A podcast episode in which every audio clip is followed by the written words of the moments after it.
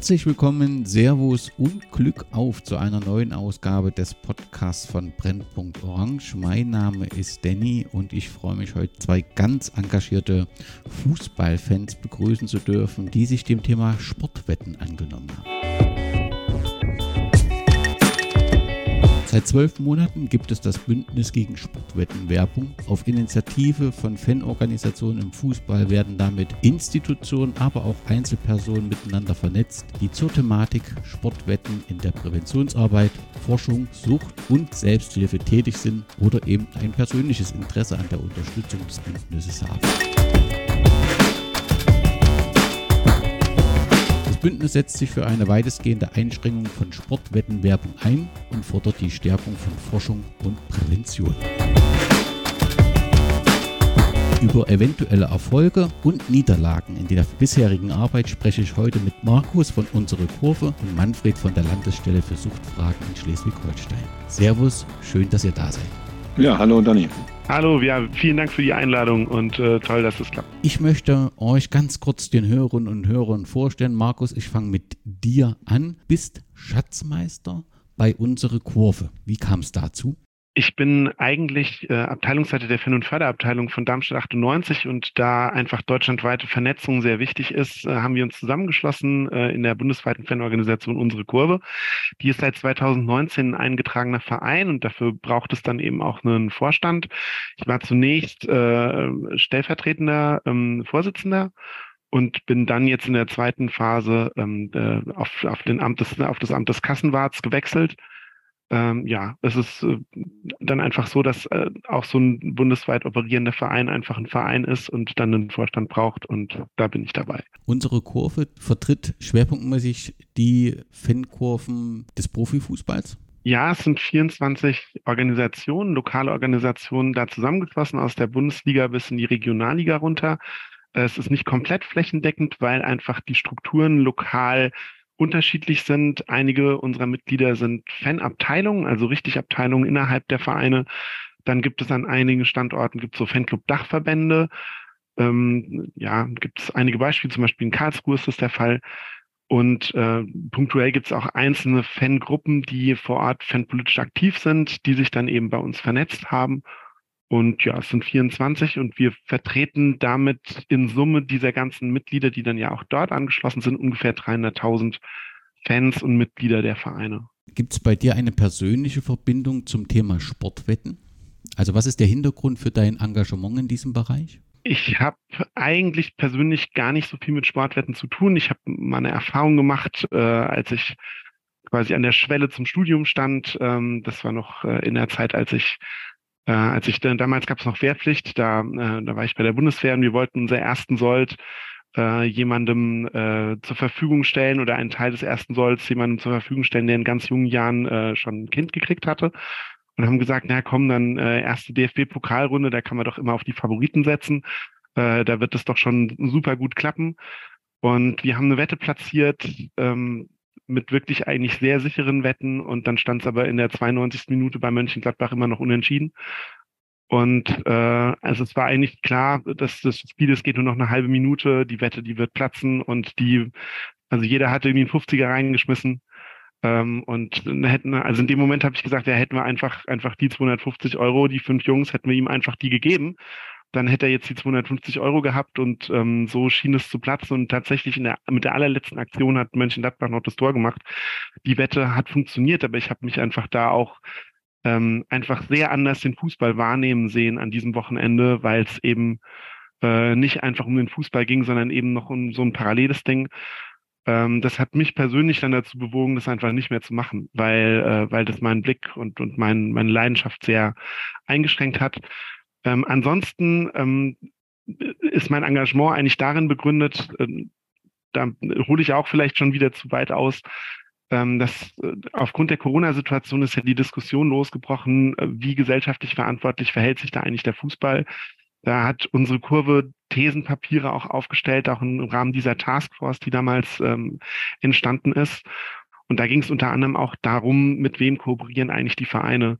Und als bundesweite Fanorganisation haben wir gesagt, es kann eigentlich nicht sein, dass man ähm, ja mit Sportwettanbietern so eng zusammenarbeitet, weil man einfach vielen nicht so guten Dingen da Tür und Tor öffnet. Ob das äh, Spielsucht ist, aber auch Spielmanipulation natürlich. Und wir hatten ja auch einfach Fälle schon in der Vergangenheit, wo einfach diese Nähe zwischen Fußball, Schiedsrichtern äh, und, und, und Sportwetten einfach ungut war und, ähm, und dazu zu schweren Krisen auch geführt hat. Ähm, insofern haben wir gesagt, wir müssen uns diesem Thema an, äh, annehmen, weil es einfach jahrelang unterm Radar gelaufen ist. Andere Themen waren in der Fußballpolitik vielleicht, vielleicht wichtiger oder vordergründiger.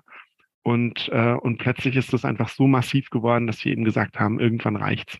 Markus, du kannst ja überhaupt nicht so weit ausholen. Bei diesem wichtigen Thema ist es richtig, auch die Zusammenhänge äh, darzulegen. Und umso mehr erklärt sich ja auch der Zeitpunkt letztendlich der Gründung des Bündnisses. Das sind natürlich auch die ja, die Geschehnisse rund um Corona, weil da natürlich eine sehr enge Verbindung plötzlich deutlich geworden ist, wie zwischen vielen Sportwettenanbietern und dem Fußball. Wenn man so den Schwerpunkt bei dir, den Fußball sieht, dürfte bei Manfred der Schwerpunkt so die Glücksspielsucht sein. Du bist Experte für das Thema Sucht, darf man das so sagen? Gehörst zum Team der Landesstelle für Suchtfragen in Schleswig-Holstein und bist dort offensichtlich zuständig für die Glücksspielsuchthilfe und Medienabhängigkeit, richtig? Ganz genau, so sieht's aus. Also ähm, Weiß ich nicht, ob ich ein Experte bin, das weiß ich nicht. Das ist nur ein bisschen schwierig, das selber so zu sagen von sich. Ähm, aber ich habe auf jeden Fall den Auftrag, also wir von der Landesstätte für Suchtfragen von der LSSH hier in Schleswig-Holstein, wir haben den Auftrag, ähm, die Glücksspielangebote oder die Beratungsangebote im Bereich Glücksspiel zu koordinieren. Ähm, die LSSH, wir sind ja so eine Art Dachverband, würde ich mal sagen. Ne? Also wir arbeiten jetzt nicht mehr direkt mit dem Klienten, sondern wir sind eher auf einer übergeordneten Ebene tätig. Wir haben 35 ähm, Verbände aus Schleswig-Holstein, die bei uns Mitglied sind. Das sind Wohlfahrtsverbände und ähm, Träger der Suchthilfe. Genau, und wir koordinieren die Beratungsangebote, wir sorgen für Qualitätsentwicklung ähm, durch Fortbildungen, durch Fachtagungen, durch Arbeitskreise, durch Gremienarbeit. Und ähm, wenn ich Schulungen mache, manchmal mache ich dann doch noch Schulungen auch zum Thema Glücksspiel oder Medienabhängigkeit, dann ähm, ist das eher auf der Multiplikatorinnen-Ebene. Ne? Also dann werden halt Fachkräfte, ähm, Lehrkräfte, Erzieherinnen, ähm, Auszubildende, alles solche Gruppen von uns ausgebildet. Ne? Genau. Das machen wir so. Und du hast auch gefragt, wie mein Arbeitsalltag aussieht. Also das kann ich dir eigentlich gar nicht sagen, weil so den Prototyp eines Arbeitsalltags, den habe ich wirklich nicht, sondern ähm, bei uns ist es wirklich ganz, ganz unterschiedlich, ne, wie die Arbeitstage aussehen. Ne? Ähm, das kann ich manchmal morgens ähm, oder am Anfang der Woche noch gar nicht sagen, wie meine Arbeitswoche aussieht. Ne? Du machst Schulungen auch bei in, in Casinos mit Croupiers und, und, und Saalservice-MitarbeiterInnen. Das, ähm, ja, das kriege ich, das Bild kriege ich nicht ganz zusammen. Dein Engagement natürlich hier und dann so eine Schulung. Wie muss ich mir das vorstellen? Also, was gibt es da auch für Diskussionen und für, für Schwerpunkte? Ach, ja, also ich finde, äh, das, das, das passt schon ganz gut zusammen. Also ähm, es gibt auch einige Kollegen von uns, die sagen, man sollte überhaupt nicht mit der Anbieterseite ähm, zusammenarbeiten. Ich sehe das aber ein bisschen anders. Es gibt ja auch so ein bisschen dieses Verursacherprinzip. Und ich finde es ganz gut, wenn die Glücksspielanbieter Fachleute aus der Suchthilfe holen und mit denen zusammenarbeiten. Also wir ähm, haben einen Schulungsauftrag. Es gibt eine Liste von offiziell akkreditierten Schulungsanbietern. Ähm, dazu gehört die LSSH. Ähm, und es ist auch Teil, da kommen wir ja später noch zu, Teil des Glücksspielstaatsvertrages, dass die ähm, Anbieter ihr Personal schulen. Und das, ich finde das eigentlich ähm, begrüßenswert, wenn die Anbieter zu uns kommen und sich von uns schulen lassen. Ne? Also da geht es dann um Grundbegriffe der Prävention, da geht es dann um Glücksspielsucht, da geht es um Früherkennung, da geht es um Ansprache von auffälligen Spielern, äh, damit man das überhaupt alles so erkennen kann. Ne? Und ähm, wie gesagt, ich finde es eigentlich besser, wenn wir das machen von der Suchthilfe, ähm, als wenn, wie bei anderen Unternehmen, zum Beispiel in der Automatenwirtschaft, ähm, die schulen sich auch mal gerne mal selber. Also die haben ihre eigenen äh, Institute für Glücksspiel und Abhängigkeit gegründet und schulen dann ihr eigenes Personal. Also bleibt das Geld im Unternehmen. Ähm, und ob die ja ja, weiß ich nicht, so die richtigen Fachleute sind, das wage ich dann auch ein bisschen zu bezweifeln. Also ich finde das ganz gut, wenn wir das machen. Manfred, kannst du ganz kurz erklären, wie du auf diese Position oder diese Stelle gekommen bist? Also was äh, für eine Qualifikation hast du und was für Erfahrungen hast du selbst mit dem Thema äh, Sportwetten? Also ich bin ja Landeskoordinator für Glücksspielsuchthilfe. Das beinhaltet natürlich noch ein paar mehr Felder als jetzt Sportwetten. Ne? Also wir haben ja bei Glücksspielangeboten auch das risikoreichste Spiel momentan immer noch das Automatenspiel. Ähm, dann gibt's Lotto, dann gibt's ähm, ja Sportwettbüros. Also es ist ja unterschiedlich, es sind ja viele. Es geht eigentlich eher um die Glücksspielstörung, so nennen wir Experten das. Ne? Also das, was man früher so als pathologisches Glücksspiel oder pathologisches Spielen bezeichnet hat. Ähm, reingekommen bin ich darüber als Sozialarbeiter. Also von Haus aus bin ich ähm, Sozialarbeiter mit dem Schwerpunkt Rehabilitation und Gesundheitswissenschaft. Mache jetzt auch gerade oder stehe ganz kurz davor, meinen Master abzuschließen in Reha und Gesundheitswissenschaft. Ähm, bin von Haus aus Erzieher und habe eigentlich immer eher mit Erwachsenen gearbeitet, mit Suchtkranken oder mit behinderten Menschen.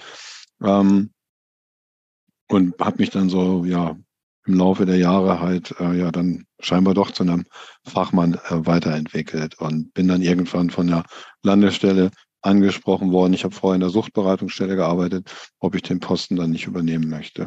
Bevor wir in das Thema einsteigen, gilt es vielleicht ein paar Begriffe für diejenigen Hörerinnen und Hörer nochmal zu erläutern, die vielleicht zum ersten Mal mit dem Thema so intensiv konfrontiert werden. Und das ist der von dir schon genannte Glücksspielstaatsvertrag. Manfred, kannst du ganz kurz erklären, was ist das? Warum gibt es den und was macht der möglich, was gegebenenfalls vorher nicht möglich war? Ja, das kann ich gerne tun. Also normalerweise ist es so, dass das Glücksspielrecht immer Landessache ist. Also es gibt eigentlich nur Landesgesetze, so, ähm, die genau festlegen, wie, ähm, wie die Glücksspielangebote in dem jeweiligen Bundesland reguliert werden. Es gibt allerdings Staatsverträge, ähm, die geschlossen werden. Es gibt ja auch einen Rundfunkstaatsvertrag oder einen Jugendmedienstaatsvertrag wo es dann doch sinnvoll erscheint, dass es bundeseinheitliche Regelungen geben sollte in den Vorschriften oder im Vollzug. Und deswegen gibt es diesen Glücksspielstaatsvertrag, wo sich alle 16 Bundesländer ähm, zusammentun und den auch ratifizieren.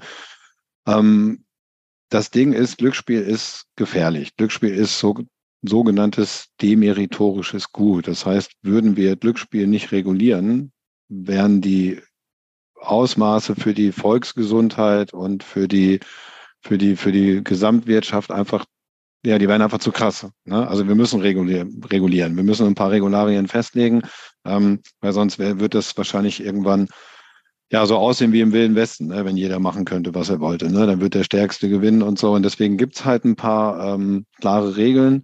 Ähm, man darf Glücksspiele in Deutschland nur anbieten, wenn man sich an bestimmte ähm, ja, Gesetze hält, sage ich mal. Ähm, und der letzte Glücksspielstaatsvertrag jetzt 2021, weil du ja gefragt hast, was ist möglich, ähm, das markanteste beim Glücksspielstaatsvertrag 2021 war halt, dass das Online-Glücksspiel bundesweit legalisiert worden ist. Ähm, und die Auswirkungen, die ersten Auswirkungen von dieser Legalisierung, die sehen wir gerade ganz massiv im Bereich Sportwetten. Deswegen sind wir heute auch hier. Da hat man gesehen, ähm, dass es die größten Veränderungen gegeben hat. Ähm, aber ich denke, da werden wir wahrscheinlich im Laufe dieser Sendung noch genug Zeit haben, darüber zu sprechen. Ne? Richtig, in diesem Zusammenhang wird häufig von Einzahlungslimits berichtet. Was ist das? Also gibt es die Möglichkeit, Limits zu setzen? Ja, auf jeden Fall. Also es ist eine, ähm, eine der Spielerschutzmaßnahmen, die auch im Glücksspielstaatsvertrag 2021 verankert worden sind, das ist ein Spielform- und Anbieterübergreifendes Einzahlungslimit. Das heißt, wenn Markus und ich jetzt anfangen wollen würden zu zocken, könnten wir monatlich höchstens 1000 Euro einzahlen. Also wir müssen ja ein Spielerkonto haben.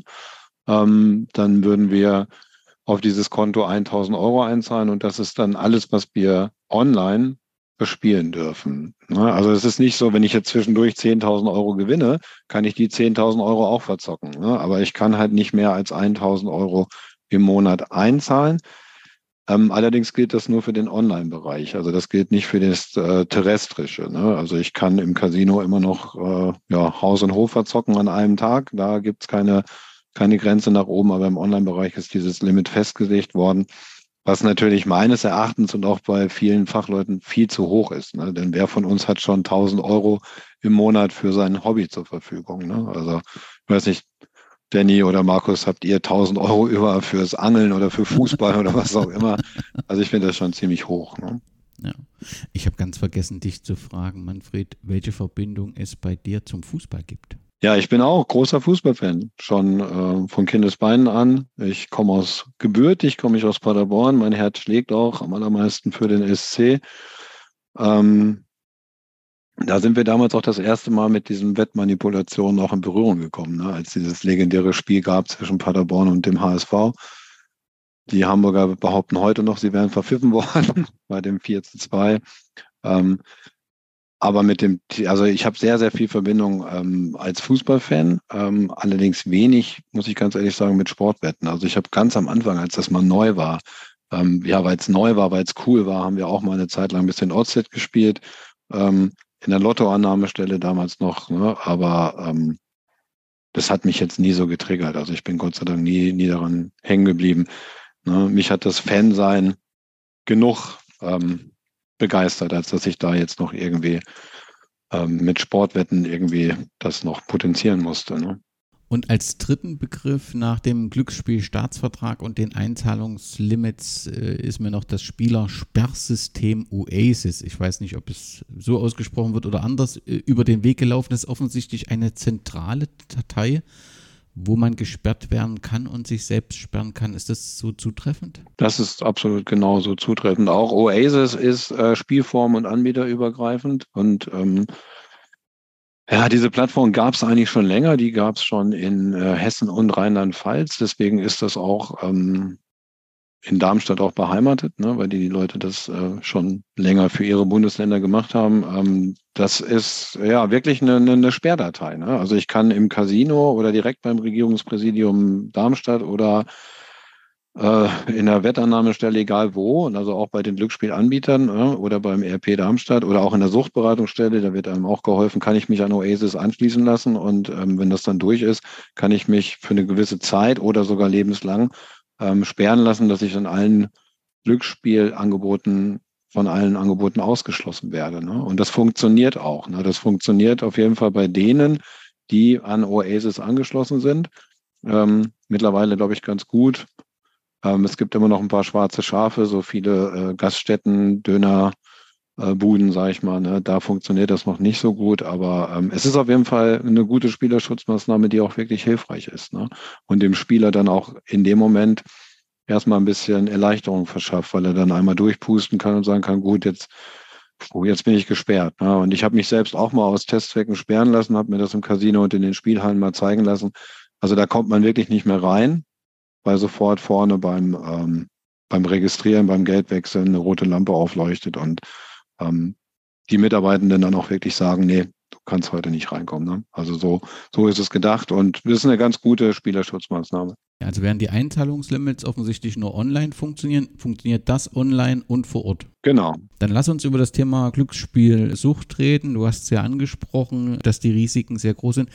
Können wir das zahlenmäßig äh, festmachen, wie viele Menschen es mit problematischen Spielverhalten es in Deutschland gibt? Das kann man ganz gut mit Zahlen festmachen. Es hat ähm, 2022 ist der aktuelle Glücksspiel-Survey vom ISD in Hamburg rausgekommen und ähm, das war eine Bevölkerungsumfrage, eine repräsentative, die hat ergeben, dass wir mittlerweile in Deutschland 1,3 Millionen Menschen, also sogar ein bisschen mehr als 1,3 Millionen Menschen haben, die tatsächlich ähm, ja eine leichte, mittlere oder schwere Glücksspielstörungen haben. Ne? Und wir haben noch weitere, ich weiß nicht, also es ist auf jeden Fall eine ganze Menge. Es sind 2,3 Prozent der Gesamtbevölkerung. Ne? Und ähm, weitere 5 Prozent, also insgesamt 8 Prozent, haben wirklich schon ein riskantes ähm, Spielverhalten, was wir an den Tag legen. Markus, kann man sagen, dass gerade der Fußballfan, vielleicht auch der Fußballer und die Fußballerin besonders gefährdet sind? Weil er zwangsläufig immer denkt, Einfluss auf so eine Wette haben zu können, weil er ja kompetent ist, sich auskennt, weiß, wer die beste Stürmerin, der beste Stürmer ist. Ist da der, der Fußballer bzw. der Fußballfan besonders gefährdet? Ja, sicher. Und das ist ja auch der Mechanismus, der greifen soll in der Werbung, dass man äh, natürlich konkret auch äh, Menschen, die mit Fußball äh, in Berührung kommen, ansprechen möchte, ob das Fans sind oder ob das ähm, dann eben auch konkret äh, SpielerInnen sind äh, die in den, äh, in den Vereinen aktiv sind, äh, von der ersten Liga bis in die, bis in die unterste Klasse. Ähm, da ist natürlich die große Zielgruppe da. Ich kann mir vorstellen, dass äh, Menschen, die nicht sportaffin sind, auch erstmal weniger ähm, ja, angesprochen werden durch eine Sportwette. Ähm, Das, äh, das, das liegt sicherlich auch auf der Hand. Und äh, deshalb ja erleben wir ja auch, sage ich mal, diese sehr unspezifische Werbung, dass eigentlich überall, wo irgendwie Fußball im Moment gesendet, gezeigt, irgendwo in den Medien auftaucht, dass da auch äh, die Sportwettanbieter nicht weit weg sind, äh, weil sie einfach wissen, das ist die Zielgruppe, an denen das verfängt und das ist vielleicht auch eine Kritik am, am Glücksspielstaatsvertrag, da steht ja irgendwie, es soll eine Kanalisierung geben. Kanalisierung bedeutet, äh, dass man äh, quasi Menschen, die schon irgendwie das suchen, äh, und da erstmal vielleicht im illegalen Markt unterwegs waren, dass sie eine Information bekommen, wo kann ich das denn legal tun. Ähm, aber was eben damit nicht gemeint ist, ist eine massive Neukunden- und Neukundinnenakquise, die wir erleben, ne? auch die ganzen Angebote, ne? Neukundenbonus und so weiter.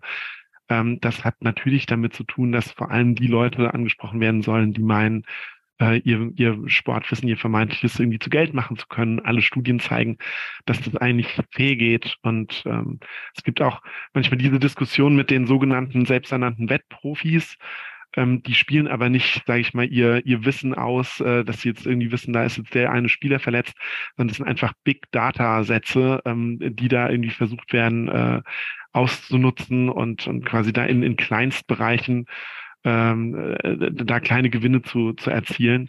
Also das, ähm, das verkennt, sage ich mal, die eigentlich gemeinte Logik, äh, Logik dieses Geschäftsmodells. Ne? Also Manfred, ich habe Berichte gelesen, dass gerade im Zusammenhang mit äh, der krankhaften Spielsucht die Suizidrate sehr, sehr groß wäre. Ist das so? Das stimmt, auf jeden Fall, ja.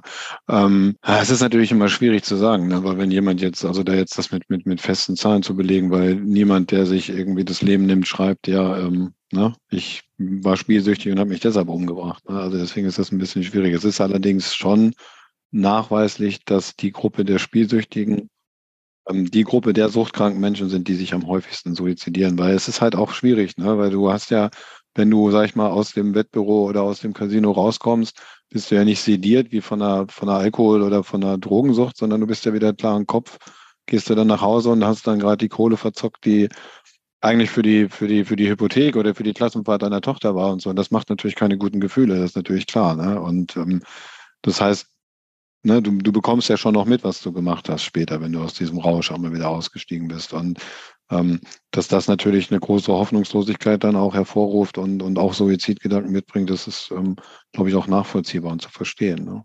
Markus hat es ja gerade beschrieben, dass die Sportwettenanbieter sehr omnipräsent sind und ich gehe damit davon aus, dass damit auch die Anzahl der Sportwetten sehr stark steigt durch diese große äh, Präsenz. Nun habt ihr den, oder hast du den Glücksspielstaatsvertrag, Manfred, angesprochen ähm, und solche Sachen wie eben das Einzahlungslimit. Ist denn parallel die Behördenstruktur mitgewachsen, damit das letztendlich auch vollzogen werden kann und kontrolliert werden kann? Oder gibt es dort ein Defizit, das die Vielzahl der Anbieter eine wirksame Kontrolle faktisch kaum möglich macht? Ja, ein Vollzugsdefizit, weiß ich nicht, würde man jetzt nicht unbedingt so sagen wollen, aber es hat eine Verzögerung gegeben auf jeden Fall. Also es gibt jetzt mittlerweile, ich habe ja vorhin gesagt, dass ähm, Glücksspiel eigentlich Landesrecht ist und eigentlich sind die Innenministerien der Länder die Glücksspielaufsichtsbehörde in den einzelnen Ländern. Jetzt gibt es allerdings seit dem 1. Januar 2023 eine neue äh, Anstalt des öffentlichen Rechts, eine neue Behörde, die ist in Halle an der Saale. Ähm, das ist die gemeinsame Glücksspielbehörde der Länder, die GGL. Ähm, und da hört ihr ja schon, ne? die ist erst am 1. Januar 23, ähm, äh, hat die erst ihre Arbeit aufgenommen. Und seit dem 1.7.21 gibt es den Glücksspielstaatsvertrag. Also die Behörde, die das eigentlich kontrollieren soll und regulieren soll, wird mit einem zweijährigen Verzug erst gegründet. Also ähm, das war auch damals, das haben wir auch gesagt, ein bisschen unglücklich. Ne? Da hätte man vielleicht das zeitlich auch ein bisschen besser anpassen können. Ne? Und ähm, die GGL ist in erster Linie für Online-Angebote zuständig ähm, in den Kreisen und Kommunen sind es die Ordnungsämter, die äh, gucken. Also wenn wirklich jemand von den Hörern mal mitbekommt, dass da nicht auf den Spielerschutz geachtet wird, ähm, das immer gerne beim hiesigen Ordnungsamt sofort melden, damit es da dann auch ähm, ja, Strafen geben kann, dann auch, ne, für die, die sich nicht an den Glücksspielstaatsvertrag halten. In letzter Zeit liest man zunehmend solche Angebote von verschiedenen Plattformen, die versprechen, die Wettansätze zurückzufordern, sofern es ein Wettanbieter ohne Lizenz äh, war, der da agiert hat. Kannst du das einschätzen, Manfred? Wie seriös ist das? Wie realistisch ist da? Gibt es da jetzt verstärkt Urteile dahingehend, dass man sagen kann, da ändert sich auch die Rechtsprechung? Oder wie ist da die Situation hinsichtlich der Rückholung von so Wetteinsätzen bei Anbietern ohne Lizenz? Ja, das ist ja, einiges ist eine ganz klare Rechtslage. Ne? Das äh, Sportwetten in Deutschland waren, bis die ersten Lizenzen im Oktober 2020 vergeben worden sind, nur in Schleswig-Holstein legal. In Schleswig-Holstein gab es schon fünf oder sechs Lizenzen, die seit 2011 oder 2012 ausgegeben worden sind, sonst war es illegal. Ne? Das hat zwar so Leute wie Tipico und wie sie alle heißen eigentlich gar nicht interessiert. Die haben sich eine maltesische Lizenz geholt und haben immer auf das EU-Recht gepocht. Ähm, aber eigentlich war es illegal. Und es gibt Unternehmen, es ist genauso wie in jedem anderen Bereich, es gibt halt seriöse und unseriöse.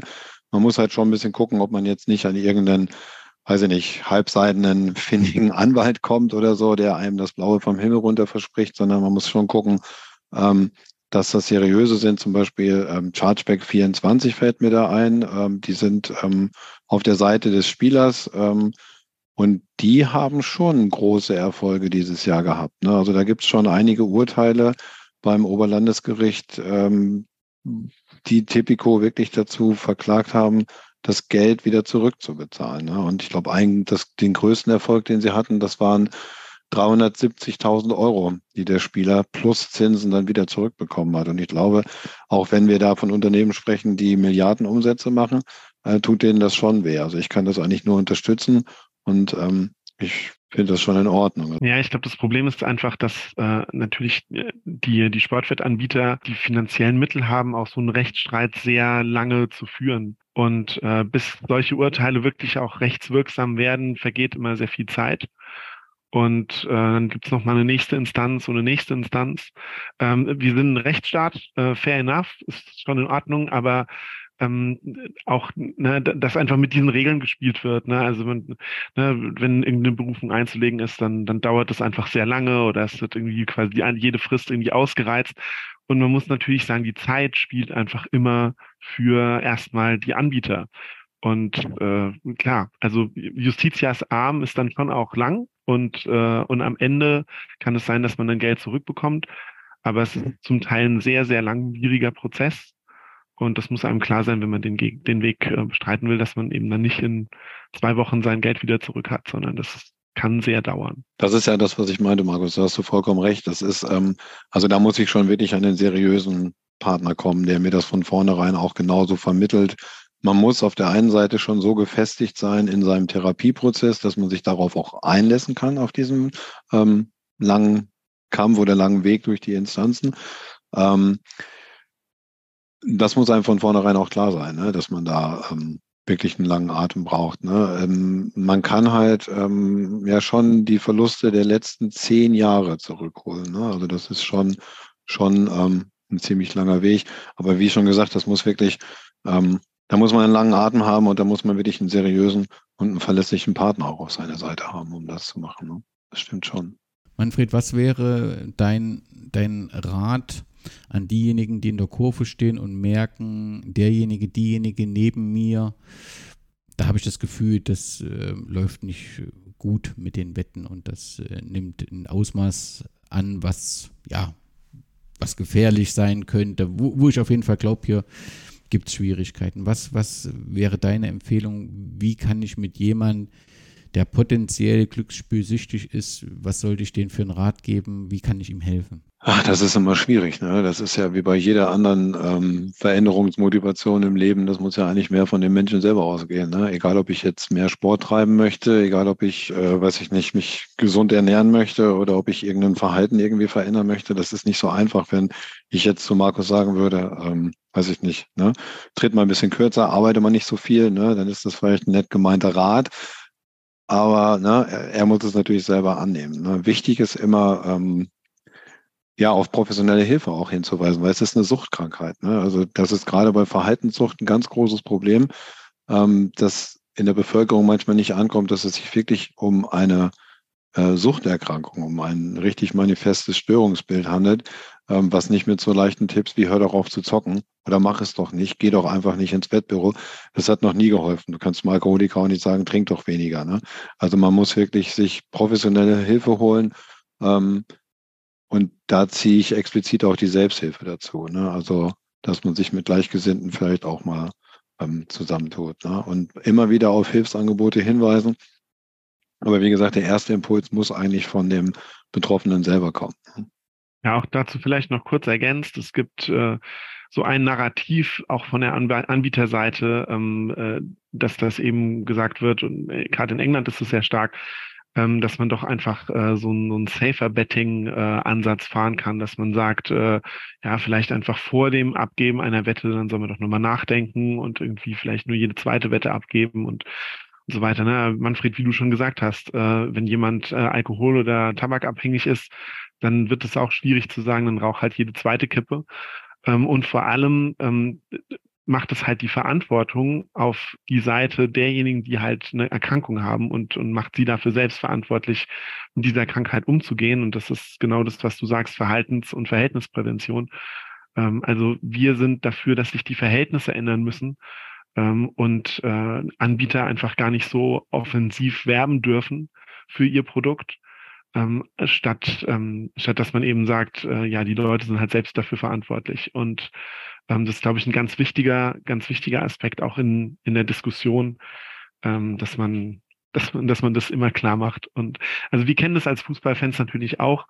Ähm, ne, es gibt im Stadion gibt es ja durchaus unerwünschtes äh, Verhalten, sag ich mal, und dem wird man auch schwer Herr dadurch, dass man sagt, macht es nicht oder mit repressiven Maßnahmen, sondern man muss einen Weg finden, wie man äh, ja das, das ein oder andere Verhalten dann so in Bahn lenkt, dass es halt äh, für, für alle irgendwie erträglich ist. Ne? Also ganz häufig äh, ist es so die Pyro-Debatte, die geführt wird. Und da zeigen ja auch schon ähm, Experimente in anderen Ländern, dass wenn man äh, ja eben für, einen, für, für, für, eine, für eine höhere Sicherheit beim Abbrennen von Pyrotechnik sorgt, ähm, dass, dass das dann eben leichter ist. Ne? Denn das Problem ist natürlich, dass wenn jemand verletzt wird, ne, dass das dann problematisch ist. Sehr gut, dass du das ansprichst, weil damit schaffst du eben auch die Überleitung zu dem Komplex Glücksspiel und äh, Fußball, gerade weil ihr beide auf das Thema Alkohol und Tabakkonsum hingewiesen habt. Da ist es ja dass wir als Gesellschaft gesagt haben, wir wollen eben diese Werbung nicht mehr sehen. Und so gibt es eben eine Werbung für Alkohol und Tabak nicht mehr in den Fußballstadien. Hinsichtlich des, der Sportwetten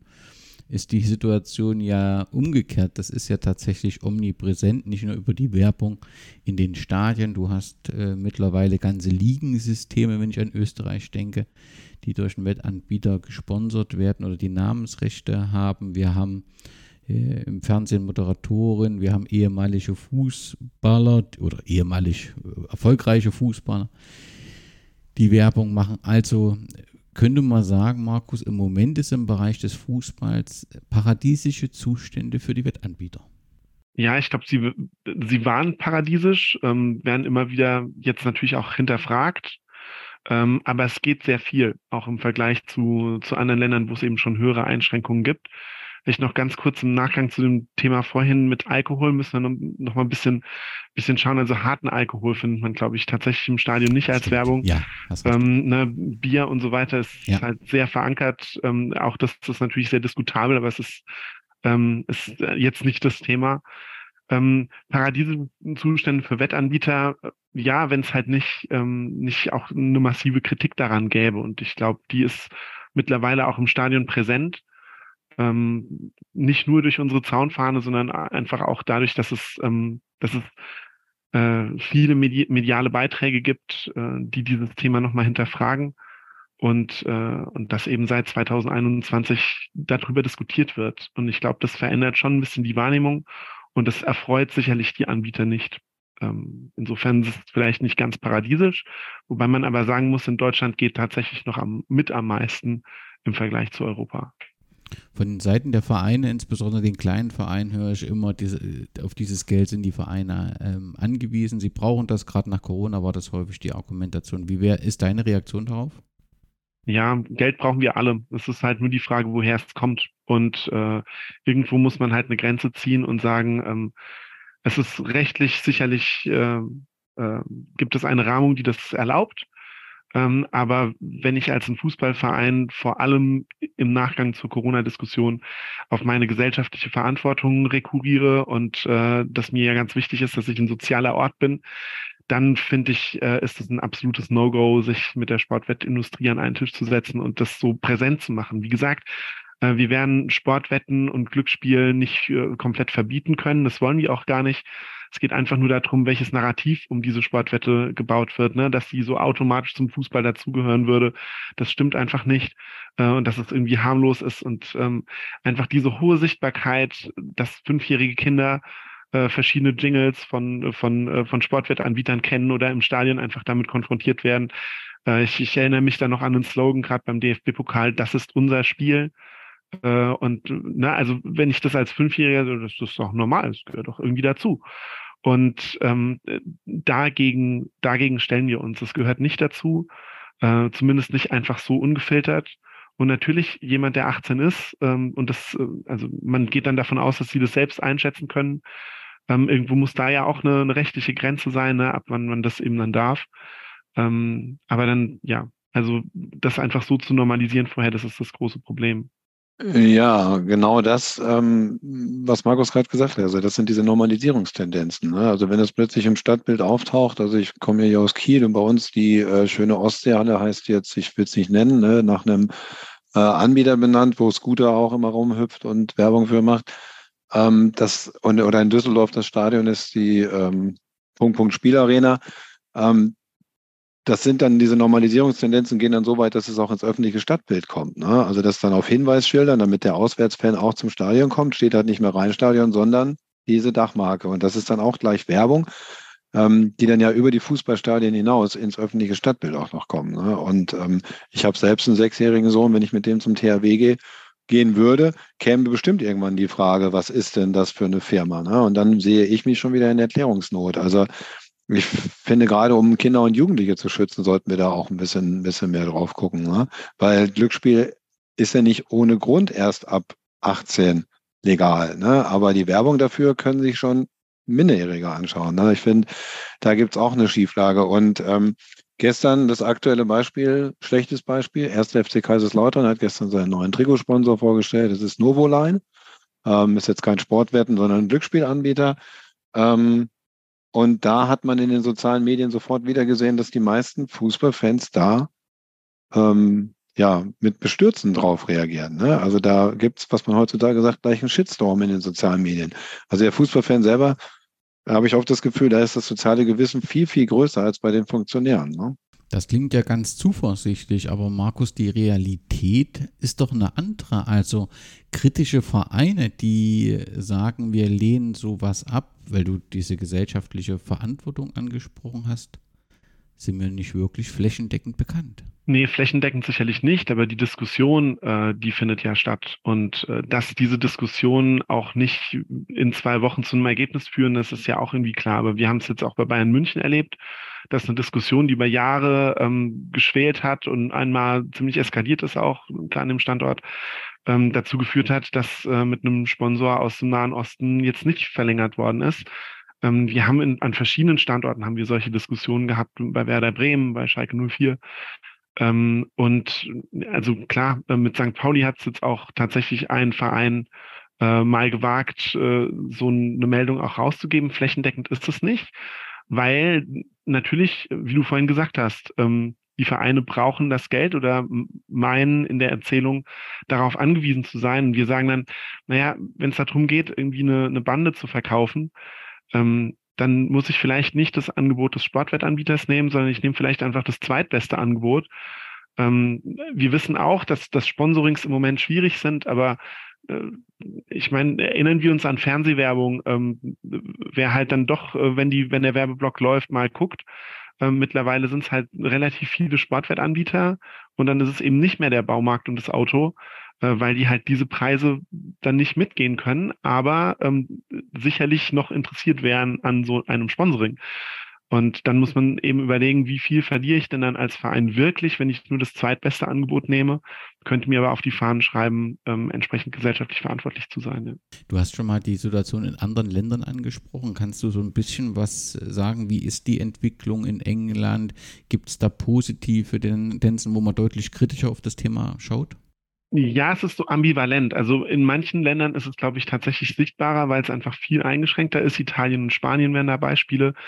Äh, in England gibt es zumindest sichtbare Initiativen, die das, die das immer wieder thematisieren. Ähm, äh, The Big Step oder Gambling with Lives sind so die, sind also die Protagonisten und auch das Thema ähm, ist medial zumindest verortet. England hat nochmal ein bisschen eine andere Kultur des Wettens, glaube ich, um, um Fußball herum. Ähm, aber nichtsdestotrotz ähm, gab es jetzt ja die Meldung, dass zumindest auf die, auf die Trikotbrust ähm, ab einer gewissen Saison äh, verzichtet wird, ähm, wobei man natürlich auch sagen kann, das ist ein bisschen halbherzig, weil wenn man wirklich was äh, zu dieser Thematik machen wollen würde, dann müsste man es aus dem Stadion verbannen und eben nicht nur aus der Trikotbrust, was ja zum Beispiel ein Ärmelsponsoring immer noch ermöglicht. Und, ähm, und auch diese Regelung, die tritt erst seit äh, ab, ich glaube, 2026 ein, äh, weil man gesagt hat, man muss irgendwie Pacta sunt servanda, irgendwie Verträge müssen eingehalten werden. Äh, und bis dahin möchte man da jetzt nicht ran. Äh, ja, haben natürlich andere Vereine jetzt halt einfach mal schnell für die nächsten zwei Jahre nochmal die Trikotbrust verkauft. Ähm, also, ne, da muss man so sagen, das ist so zweischneidig, aber in anderen Ländern, ich glaube in äh, Belgien und den Niederlanden ist es im Moment so, dass zum Beispiel un, unspezifisches äh, Werben nicht mehr möglich ist im öffentlichen Raum. Ähm, das heißt, ich kann eigentlich nur noch ähm, Angebote machen an Leute, die, von denen ich tatsächlich weiß, dass sie irgendwie gerne wetten. Und ähm, ja, äh, wie gesagt, Medieneinschränkungen in Spanien und, äh, und Italien. Vielleicht, äh, Manfred, kennst du noch ein paar Beispiele? Äh, das sind so die, die bekanntesten und geläufigsten, die, ähm, die da sind. Oder es, es gibt in Norwegen, gibt es, glaube ich, auch so eine, so eine Spielerkarte, die bestimmte, bestimmte Limits einfach wirklich verlässlich einsetzt und einhält. Hm. Ja, es gibt halt positive und es gibt halt ähm, negative Beispiele. Ne? Zum Beispiel geht es ja auch genau in die andere Richtung. Ne? Zum Beispiel Malta oder Weißrussland, das sind jetzt zwar nicht die führenden Fußballnationen, aber da ist, ähm, da ist genau das Gegenteil der Fall. Ne? Also da gibt es so gut wie keine Regularien, auch wenn Malta immer sagt, wir haben ja diesen äh, MGA, Malta Gambling, äh, ich weiß gar nicht genau, wie er heißt. Ähm, der hat das ja alles überhaupt erstmal möglich gemacht. Ne? Ähm, Weißrussland zum Beispiel, gut, ähm, ist eh ein Regime, weiß man ja auch, ähm, aber in solchen Ländern wird halt auch gewettet und auf die kann ich auch international wetten. Ne? Also da gibt's alles. Äh, England ist 2025 ab der Saison äh, 25, 26, aber das ist genau wie Markus sagt, das ist Halbseiten, weil wahrscheinlich hat die Premier League da eh nur einem jetzt schon vorbereiteten Gesetzentwurf von der englischen Regierung vorgegriffen, ne, die das sowieso verbieten wollten. Und die sind dem einfach nur zuvor gekommen, weil das natürlich ein besseres Prestige ist, wenn ich sage, ich verzichte freiwillig auf Trikotwerbung, aber genau wie Markus schon gesagt hat, solange ich noch Dachmarkenwerbung oder Ärmelwerbung oder andere Sachen machen kann, ist das auch wirklich nur ein Feigenblatt, denke ich mal. Ne? Weil, ähm, und gerade das ist es. Ne? Die Trikots sind halt auch, ich weiß nicht, wie viele hunderttausend Trikots von einem Spieler verkauft werden, nachdem er gewechselt ist. Und ähm, das haben dann auch viele Jugendliche, die das Trikot dann tragen. Und ich glaube, in England dieses Jahr sind, glaube ich, neun von 20 Vereinen, die ja Fun 88 und wie die alle heißen auf dem Trikot haben. Ne? Und das haben Jugendliche dann auch an. Ne? Also ja, vielleicht, das wollte ich vorhin noch ergänzen. Also man muss sich bei der Werbung immer klar machen, also, ne, weil es erst ab 18 ist, ist es vergleichbar mit anderen Dingen, die erst ab 18 sind. Und wir hatten in Deutschland äh, mal sehr heiße Diskussionen um einen Kondomanbieter auf dem, äh, auf dem Trikot.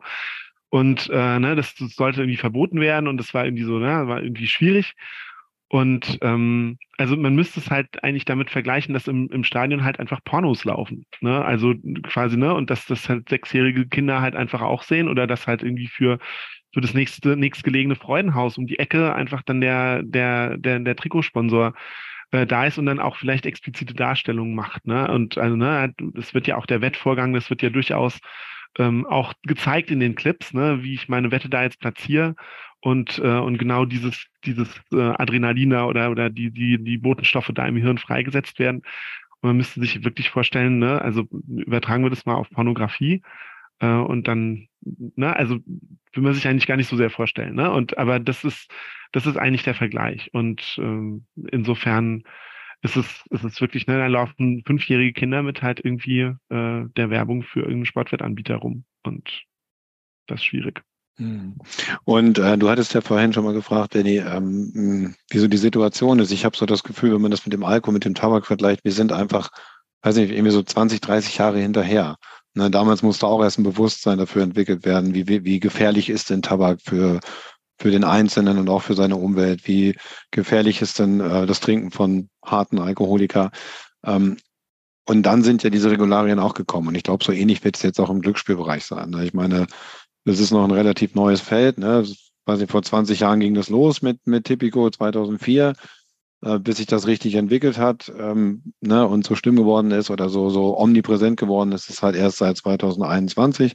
Ähm, und ich glaube, wir können vielleicht jetzt nicht den Big Step gehen, ne, wie in England gefordert, aber diese vielen kleinen Schritte, finde ich, die gehen schon in die richtige Richtung. Und vielleicht sitzen wir 2045 ja auch in irgendeiner Rückschau, in der Retrospektive und sagen, wisst ihr noch damals, als die Sportwetten noch, ne, als das noch so omnipräsent war und heute gibt es da auch Regularien von. Also da bin ich eigentlich ziemlich überzeugt, dass wir da auf einem guten Weg sind.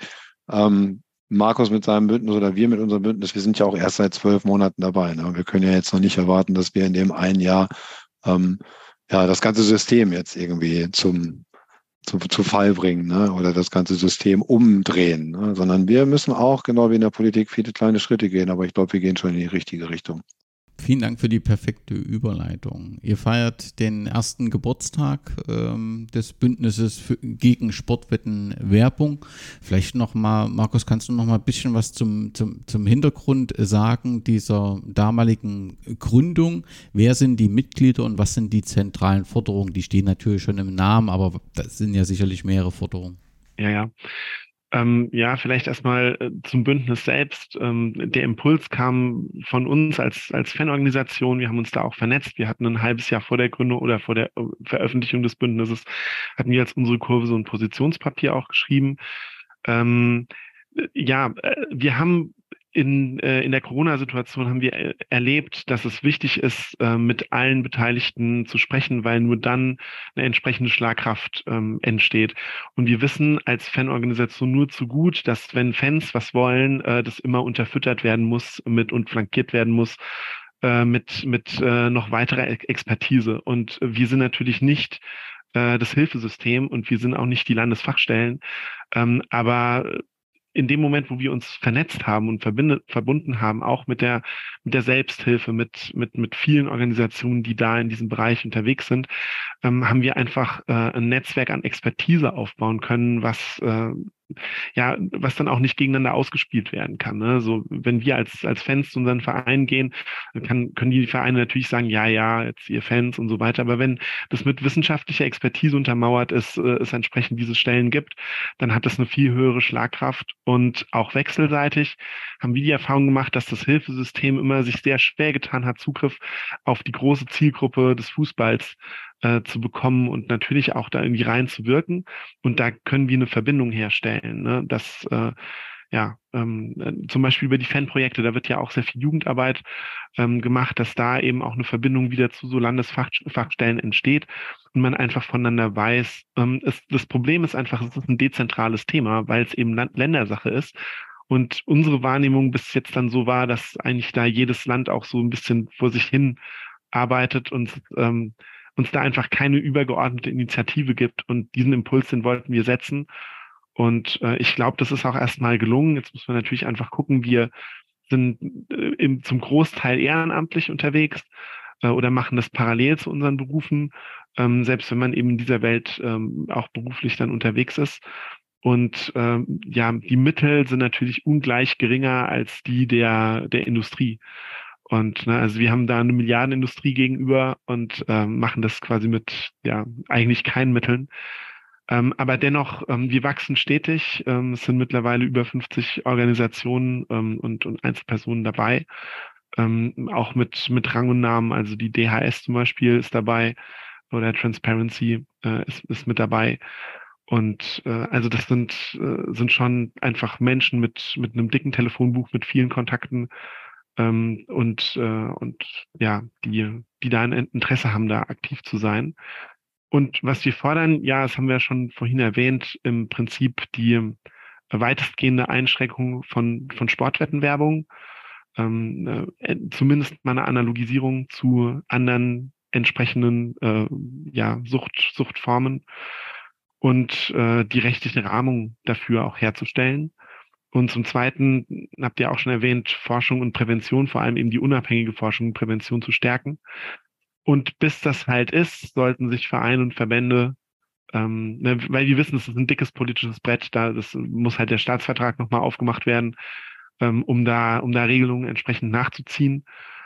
Ähm, ja, das äh, genau. Und bis es halt soweit ist, sollten äh, Vereine, Verbände und auch die sonstigen Profiteure am System, ne? also ich sage jetzt mal Medienunternehmen zum Beispiel, sollten eigentlich ihrer Verantwortung gerecht werden und sagen, ähm, eigentlich nicht oder maximal bis zu einem gewissen Rahmen, der, ähm, der irgendwie verantwortlich ist für diesen ganzen Bereich, sich daran zu beteiligen. Hast du das Gefühl, dass es in den Verbänden ein wirkliches Problembewusstsein gibt? Also ich bin da eher so ein bisschen ernüchtert, muss ich sagen. Ja, wir sind schon auch ernüchtert, aber äh, wir nerven sie natürlich hart. Also wir, kon wir, wir konfrontieren sie natürlich immer wieder damit. Und ähm, das, das stößt jetzt nicht auf komplett taube Ohren. Und ähm, also es, es gibt da schon Austausch und, äh, und auch Rückmeldung, dass man sich das durchaus anhört und auch sich durchaus bewusst ist, dass da, dass manche Dinge da durchaus auch problematisch sind. Ähm, natürlich wird abgewiegelt und natürlich wird aufs Geld verwiesen und so weiter, aber dann ist es eben an uns, da hartnäckig zu bleiben und äh, an diesem Brett halt weiter zu bohren.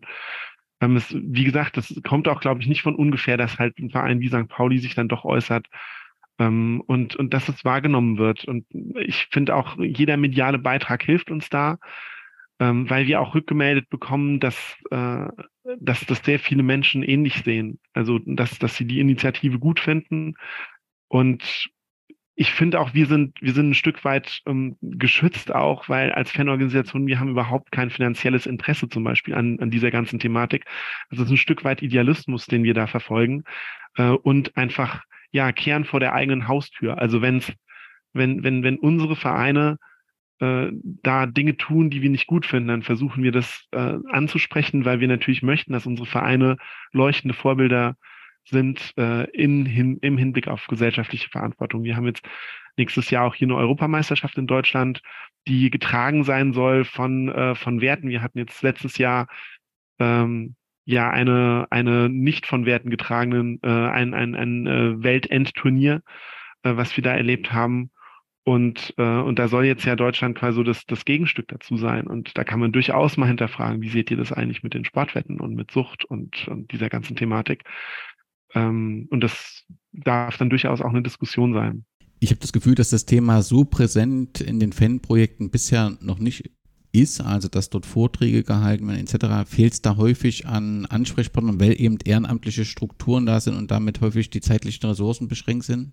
Auch das entwickelt sich. Ähm, es, ist ein, es, ist eine, also es ist halt so, im Fußball sind sehr viele Themen. Im Moment ist zum Beispiel gerade bei, äh, bei den Fanprojekten das Thema Zeugnisverweigerungsrecht. Da gab es also es ist eigentlich ein, ein, ein Safe Space, sollte es sein für Leute, die sich Fanprojektmitarbeitenden anvertrauen und dann werden die von der Polizei einbestellt und müssen da irgendwann werden zu Aussagen gezwungen. Und das ist, äh, das ist ein schwieriges Thema. Insofern sind Fanprojekte im Moment damit befasst, aber auch mit natürlich fußballspezifischen Themen, aber auch immer wieder mit Themen äh, zu Diskriminierung, äh, repressiven Dingen und so weiter. Also da wird schon sehr viel Arbeit betrieben und wir haben da schon auch einen Fuß in der Tür und an einigen Standorten hat auch schon was stattgefunden. Ähm, wir waren jetzt gerade im Mai, waren wir auf, auf der Tagung aller Fanprojekte im, in, in Süddeutschland und haben da unser, unsere Initiative vorstellen können. Ähm, und das wird auch darin münden, dass, äh, dass, es, dass es einfach vor Ort lokal verschiedene Veranstaltungen gibt, die auch schon, wie gesagt, stattgefunden haben. Und Manfred kann jetzt gut ergänzen, was zum Beispiel in Hamburg, was in Hamburg gerade los ist und, äh, und auch in Kiel. Genau, genau, weil ich habe nämlich ein paar von diesen Aktionen schon ähm, machen dürfen ähm, beim HSV Supporters Club ähm, und beim Fanprojekt hier von Holstein Kiel. Ähm, dann gab es, glaube ich, auch noch Aktionen bei Arminia, bei Union. Das haben dann, aber es ist halt genauso, wie Markus gerade schon gesagt hat. Wir machen das alle ehrenamtlich. Ne? Wir machen das aus Idealismus, Enthusiasmus raus, weil wir, ähm, ja, weil ich halt auch Fußballfan bin und auf der anderen Seite ja auch sehe, was das für Folgen hat. Also es sind immer mehr Menschen, ähm, die im Hilfesystem ankommen, ähm, sich Hilfe suchen, ähm, die darüber berichten, dass eine Sportwettproblematik vorliegt. Ne? Also das waren Früher nicht ganz so viele, das war ja immer so eine Randerscheinung und mittlerweile sind wir in den Bundesländern immer schon bei 10 bis 20 Prozent derer, die sich Hilfe suchen, die sagen, ich komme wegen Sportwetten. Also das wird auch immer mehr. Ne? Ähm, aber wir haben, wie gesagt, das alles nur mit ehrenamtlichen Kräften ähm, gemacht, aber wir Fachleute sind uns schon einig, dass das ein äh, großes Thema ist. Und deswegen wollen wir nächstes Jahr zur Europameisterschaft 2024, ich bin ja Landeskoordinator und den Job gibt es in jedem Bundesland nur einmal. Ähm, und wir haben auch ein Treffen, ein Vernetzungstreffen. Wir haben ein eigenes Netzwerk der Landeskoordinatorinnen. Und wir haben uns zum Beispiel auf die Fahnen geschrieben, nächstes Jahr zur Europameisterschaft 24 in unseren Bundesländern ähm, große Aktionen zu planen ne, zu der Euro, damit wir genauso wie Markus gerade gesagt hat, auch auf die ähm, gesellschaftliche Verantwortung, auf die Werteorientierung hinweisen und ähm, den Fußballverein nochmal sagen, ja, dass es halt nicht immer nur um Gewinnmaximierung geht. Ne? Und wir haben im Jahr im September 24, also jedes Jahr am letzten Mittwoch des Jahres gibt es immer den bundesweiten Aktionstag gegen Glücksspielsucht. Der hat dann auch ein bisschen ja, eine etwas größere mediale Aufmerksamkeit. Und den haben wir Landeskoordinatorin ähm, jetzt beschlossen, dass wir den nächstes Jahr komplett unter das Thema Sportwetten und Folgen halt auch im Suchthilfesystem stellen wollen. Es gibt Fachtage immer mehr. Wir hatten neulich einen Fachtag in Breglum, wo Markus auch das ähm, Bündnis vorgestellt hat, ne, wo wir das Thema Sportwetten aufgegriffen haben. Ich weiß von meinem Kollegen in Rheinland-Pfalz, dass er im September einen macht. Es gibt in Hessen einen Fachtag. Also wir weisen ähm, auch immer mehr auf dieses Thema hin. Ne? Und bei den Fußballfans ist es bis jetzt immer so gewesen, egal mit welchen Fußballfans man spricht, man rennt echt offene Türen ein. Also es ist nie so, dass einer gesagt hat, klar ist das Thema jetzt vielleicht nicht präsent, aber wenn man das Thema angesprochen hat, egal ob beim HSV oder bei Holstein, haben die gesagt, ja, ihr habt recht, wir haben da gar keinen Bock mehr drauf. Ne? Die bedienen sich einfach irgendwelchen fankulturellen Elementen, die tun so, als ob ich, ja, weiß ich nicht, eine Bratwurst, ein Bier, einen Bengalo und einen Tippschein brauche, um zum Fußball zu gehen. Und das ist es ja nicht. Ne? Das suggeriert uns ja nur die Werbung. Das wollen die ja nur ja, das wollen die ja nur herstellen, dieses Konstrukt. Das ist ja so in der Kurve gar nicht gegeben. Und das geht den meisten Fußballfans wirklich ja auf die Nerven. Also mit denen, die ich gesprochen habe, die haben alle gesagt, ja, macht, macht weiter. Ja, prima Bündnis, wir unterstützen euch auf jeden Fall. Ne? Wie kann man euch denn unterstützen, wenn man jetzt diese Podcast-Episode hört und sagt, wir müssen etwas tun? Wie kann ich mich einbringen? Ja, wir sind noch dabei, ähm, ein, eine, eine Form zu finden, wie, also dieses Bündnis hat keine Rechtsform, es ist einfach nur ein Bündnis. Ähm, aber wie man tatsächlich dann auch äh, uns Mittel zur Verfügung stellen kann oder wie man auch durch eine Unterschrift vielleicht einfach zeigen kann, ähm, dass man, äh, dass man das unterstützen möchte. Ähm, prinzipiell kann man auch erstmal Mitglied werden, das ähm, und und damit damit quasi das das unterstützen. Ich glaube, die größte Unterstützung ist im Moment darüber zu sprechen und äh, und und äh, ja eine Bewusst Bewusstheit Bewusstsein zu entwickeln ähm, ob es diese Thematik einfach im eigenen Freundeskreis irgendwo gibt oder einfach so ein bisschen die Wahrnehmung auch äh, zu verändern, wo ich damit immer konfrontiert werde und auch, auch dann zu sagen, nee, eigentlich finde ich das zu krass und zu viel. Und, ähm, und dann wird es sicherlich hoffentlich demnächst irgendwelche Initiativen auch von uns geben, wo man das sichtbar machen kann und, und, und äh, und dann einfach wirklich auch äh, durch Aktivität unterstützen kann. Ja, und wir leben im 21. Jahrhundert, Markus. Du darfst eins nicht vergessen, es gibt die sozialen Medien, wo wir dann auch manchmal auf unsere Aktionen hinweisen. Es gibt ja auch eine Zaunfahne, die oh, mittlerweile schon in zehn Fußballstadien gehangen hat. Ähm, die schicken wir nächstes Jahr auch weiter auf deutschlandweite Reise, wo wir dann auch immer Fotos machen und dann kommt man natürlich im Stadion auch immer ähm, ins Gespräch mit den Fans. Was habt ihr da für eine Fahne? Was äh, macht ihr? Für was tretet ihr ein?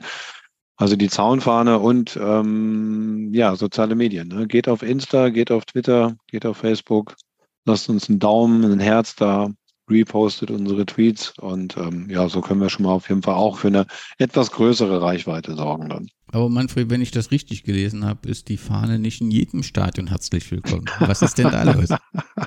ja, das sollte man vielleicht die Menschen bei Holstein Kiel nochmal fragen, warum sie das. Wir sind mittlerweile, ich glaube, was Markus, ich glaube, in zehn Stadien bestimmt schon gewesen und nirgendwo ähm, gab es ein Problem. Es gibt ja eine freie Meinungsäußerung eigentlich auch in den Bundesliga-Stadien oder überhaupt in den Stadien der Bundesrepublik.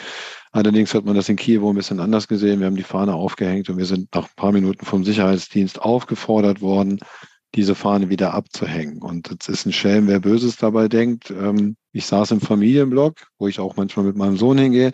Und an diesem Familienblock hängt natürlich Werbung vom Casino Schleswig-Holstein und von Drück Glück Schleswig-Holstein. Also Holstein ist wirklich prädestiniert dafür. Ich habe vielleicht auch so ein Auge dafür. Ich achte da vielleicht auch ein bisschen mehr drauf, aber es ist unglaublich, wenn da wirklich Casino-Werbung, Drückglück, Lottofahren wehen und auf den äh, LED Bandenwerbung, ähm, ja, Sportwettanbieter plötzlich genannt werden, die ich vorher noch gar nicht kannte.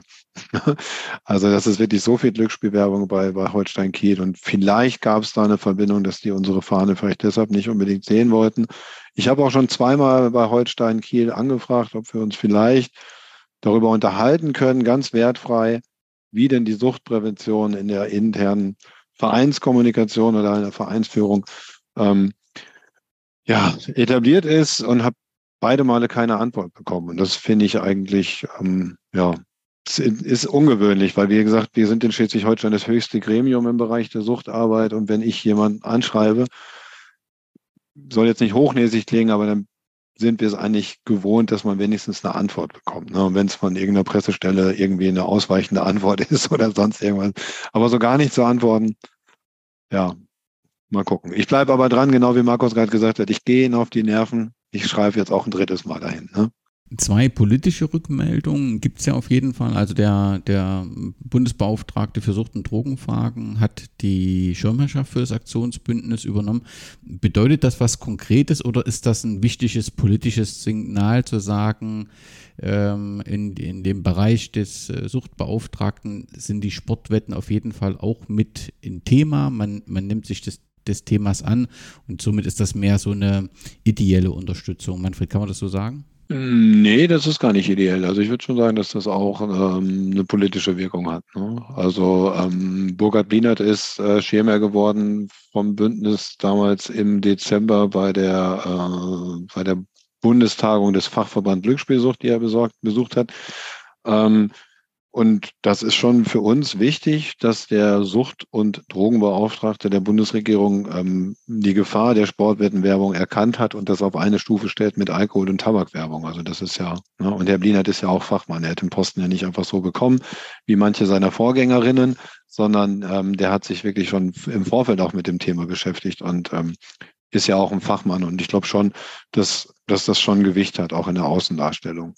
Ja, und es, es äh, hilft natürlich auch im Austausch. Also ne, ist, eine, ist eine gute Vernetzungsposition dann auch, wo man auch nochmal Expertise und, äh, und auch Rückmeldungen bekommt. Und es ist also nicht nur ein Titel, sondern da steht man dann auch tatsächlich im Austausch und, äh, und kann sich dann inhaltlich besprechen.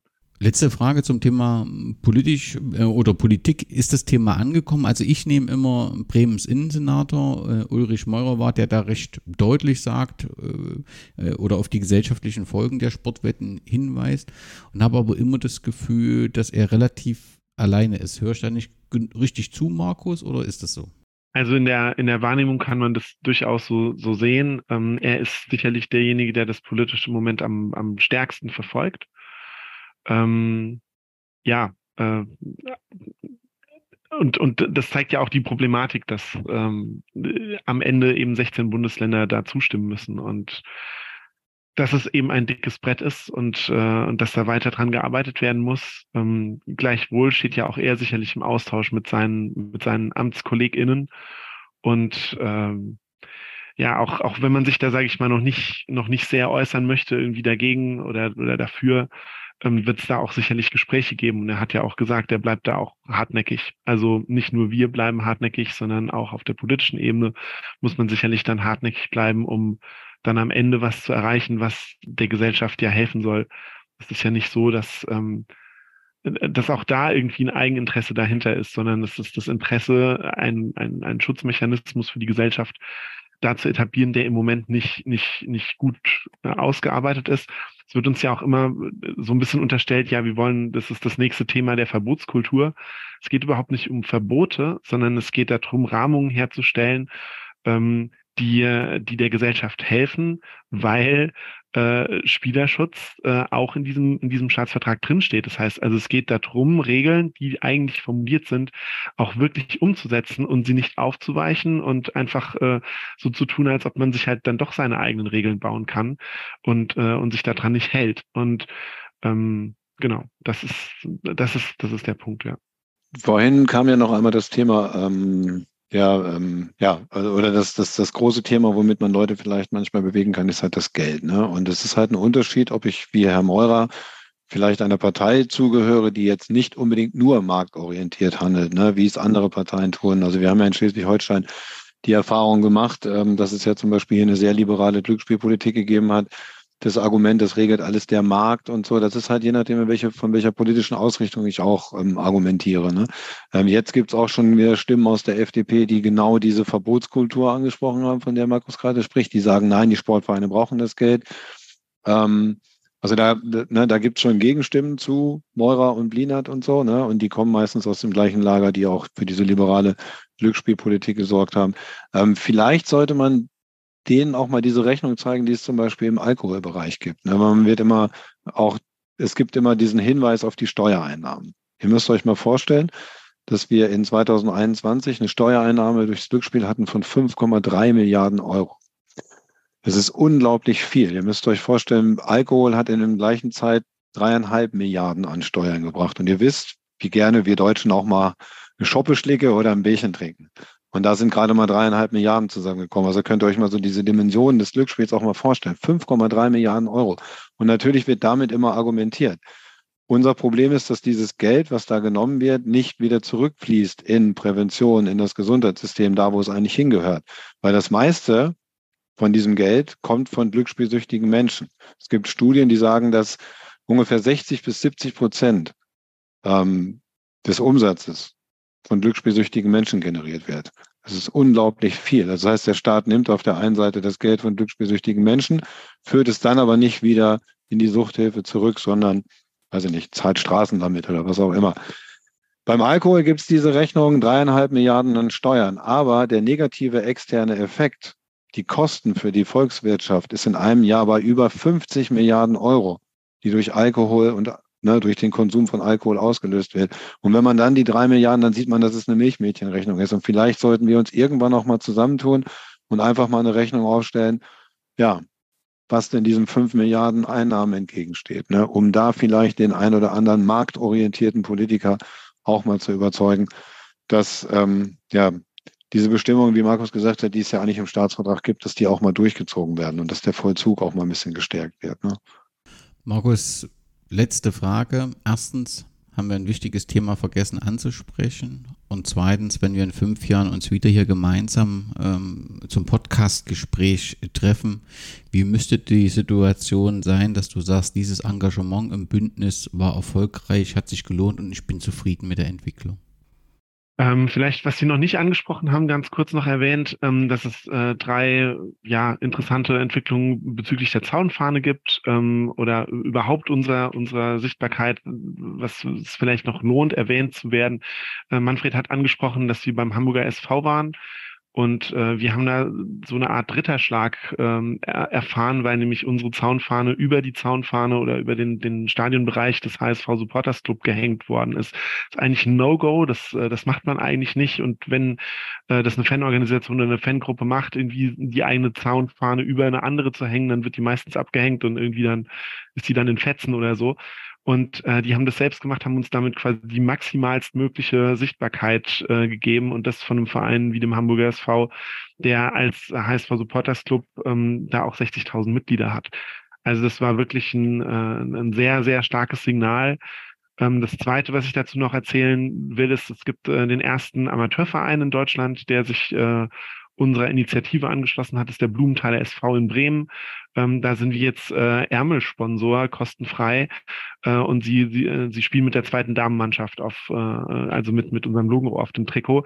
Und äh, wenn das irgendwie vorbildhaft ist für andere Vereine, die jetzt aufmerksam, äh, aufmerksam geworden sind auf unsere Initiative, ähm, das kann man sehr gerne tun. Einfach Kontakt auf uns, äh, mit uns aufnehmen und dann können wir da das zur Verfügung stellen. Äh, und selbst beim Länderspiel waren wir sichtbar und wir haben äh, schon auch äh, mitbekommen, dass das äh, gerade auf Anbieterseite nicht gut angekommen ist, dass da ähm, ein, ein, ein Banner hing. Und äh, am Ende hing es aber die ganze Zeit und äh, sage ich mal selbst selbst der der der Druck darauf vielleicht das da abzunehmen, dem ist nicht entsprochen worden ähm, und äh, das durfte hängen. Also auch das ist ein ist eine gute Entwicklung. Ähm, und ja, wenn ich jetzt sage, was ich mir in fünf Jahren vorstelle, ähm, also ich konnte mir gar nicht vor einem Jahr vorstellen, dass wir in diesem Punkt sind. Insofern ist es wahrscheinlich wirklich sehr spekulativ ähm, was in fünf Jahren ist. Ich meine, klar, unsere Forderungen stehen im Raum. Ähm, wenn wir denen einen Schritt näher gekommen sind, äh, dann, dann wäre das hervorragend. Klar, in einer idealen Welt hätten wir tatsächlich ein, eine neue, neue Glücksspielgesetzgebung, die, die einfach verstärkt auf genau diese Dinge, was auch Manfred gesagt hat, dann eingeht, dass, dass Dinge verfolgt werden können und, ähm, und vor allem eben, dass im öffentlichen Raum äh, die Menschen nicht die ganze Zeit beballert werden äh, mit, mit dieser Werbung, dass, dass, dass wir die einfach einen Großteil los sind. Ähm, und äh, ja, einfach Vereine auch da zeigen, dass, dass diese gesellschaftliche Verantwortlichkeit, dass das irgendwo gelebt wird und es eben nicht immer ein schöner Spruch ist. Die machen auch ganz viel im sozialen Bereich, aber es ist sehr häufig auch der Bereich, der, sag ich mal, finanziell am wenigsten, am wenigsten wehtut. Äh, es mag jetzt ein hartes Urteil sein, aber ähm, ja, auch in der Diskussion, sage ich mal, Taskforce Zukunft Profifußball, das, was da erreicht worden ist jetzt an Lizenzierungsbedingungen, das ist alles ganz toll. Äh, Im Punkt, äh, im, in puncto Nachhaltigkeit und so weiter, ne, dass, dass auch die Vereine jetzt in die nachhaltig, ökologische Nachhaltigkeit und so weiter machen müssen, das ist ganz toll. Und vor fünf Jahren hätte es niemand gedacht. Äh, aber ein Financial Fairplay und so weiter und irgendwie ein Salary Cap, ähm, was, was sage ich mal, wirklich die, die Kernfinanzfragen von den Vereinen betrifft, da ist man noch nicht wirklich weiter. Wir sind ein bisschen weiter bei der Sicherung von 50 plus 1, aber das sind so viele Themen und, und so weiter. Da, ja, die Entwicklungen sind langsam und ich glaube, wenn wir einfach ein Stück weit das Brett, weiter das Brett gebohrt haben, ähm, dann können wir wirklich zufrieden sein. Einige Bretter brauchen einfach sehr lange. Wir haben es bei den Montagsspielen gesehen. Ähm, aber ja, das sind ganz viele Themen und äh, insofern, wenn wir da Schritte weiter sind, dann wäre das, glaube ich, gut.